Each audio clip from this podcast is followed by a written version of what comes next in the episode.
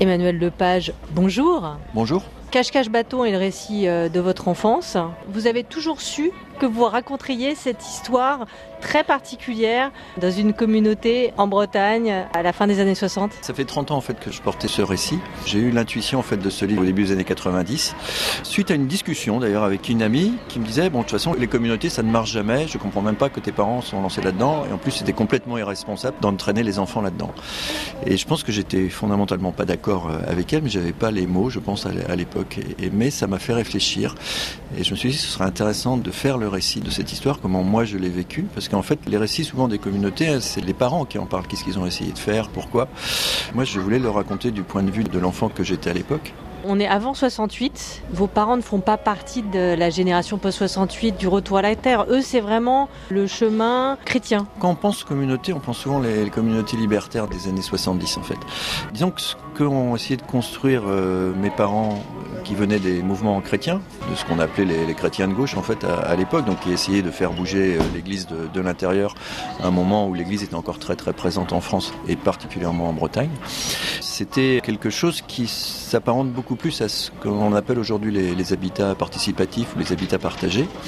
Et c'est pour ça que j'ai essayé de créer des passerelles entre ce qu'ils avaient fait dans les années 60, pensé dans les années 60, et ce qui se fait aujourd'hui, justement la, la place de l'espace privé, l'espace collectif, sur les, façons de se parler aussi, la place des uns et des autres, déjà aussi quelques notions d'écologie. J'ai l'impression qu'ils avaient été les pionniers en fait de cette réflexion, et je pense que ce sont des problématiques et des modes d'échange qui sont toujours aujourd'hui penser. Il y a plein de gens qui essayent de, penser et d'aborder la vie autrement aujourd'hui, mais effectivement, ils passent au-dessous des radars. Dans la bande dessinée, je mets une chanson d'Anne Sylvestre que j'aime beaucoup qui s'appelle les, gens qui doutent. Et euh, voilà, je crois que j'aime les gens qui doutent, les gens qui cherchent. J'aime les gens qui disent et qui se contredisent et sans se dénoncer. C'est une bande dessinée qui vous a pris des années, euh, Emmanuel Lepage, notamment parce que vous avez refait toute une sorte d'enquête. Bon, évidemment, vous avez parlé à vos parents, mais vous avez essayé de retrouver les, les autres familles. Mais vous avez, en, ce faisant, ravivé des souvenirs à la fois doux, mais aussi douloureux, parce que euh, cette euh, expérience de vie en commun a duré quelques années. En tout cas, vos parents sont partis au, bout de deux ans, deux ans et demi au bout de 4 ans. Le parcours de ce livre a été un, peu particulier. Alors je n'imaginais pas de faire un livre de 300 pages hein, au début, loin de là. Je pensais plus parler au début de mon souvenir, mais je pense que je m'inscris aussi dans une histoire, celle de mes parents. Et pour essayer de comprendre pourquoi on est parti, justement, il a fallu que je cherche en fait dans l'histoire euh, familiale, même si c'était pas obligatoirement mon intention au début. Petit à petit, l'histoire en fait m'a imposé en fait cette enquête. Et donc soudain, j'ai un éclairage différent sur des souvenirs, des événements. Les bases sur lesquelles je me suis construit vacillent.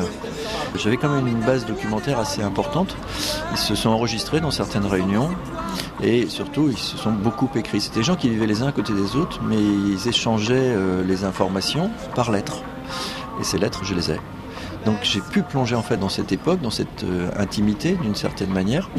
Ça a été bouleversant et la création du livre a été une aventure incroyable. Emmanuel Lepage, merci. Je rappelle le titre de votre nouvel album publié chez Futuropolis, c'est Cache-Cache Bâton. On leur dise que l'âme fait de plus belles flammes que tous ces tristes culs et qu'on les remercie, qu'on leur dise, on leur crie merci d'avoir vécu.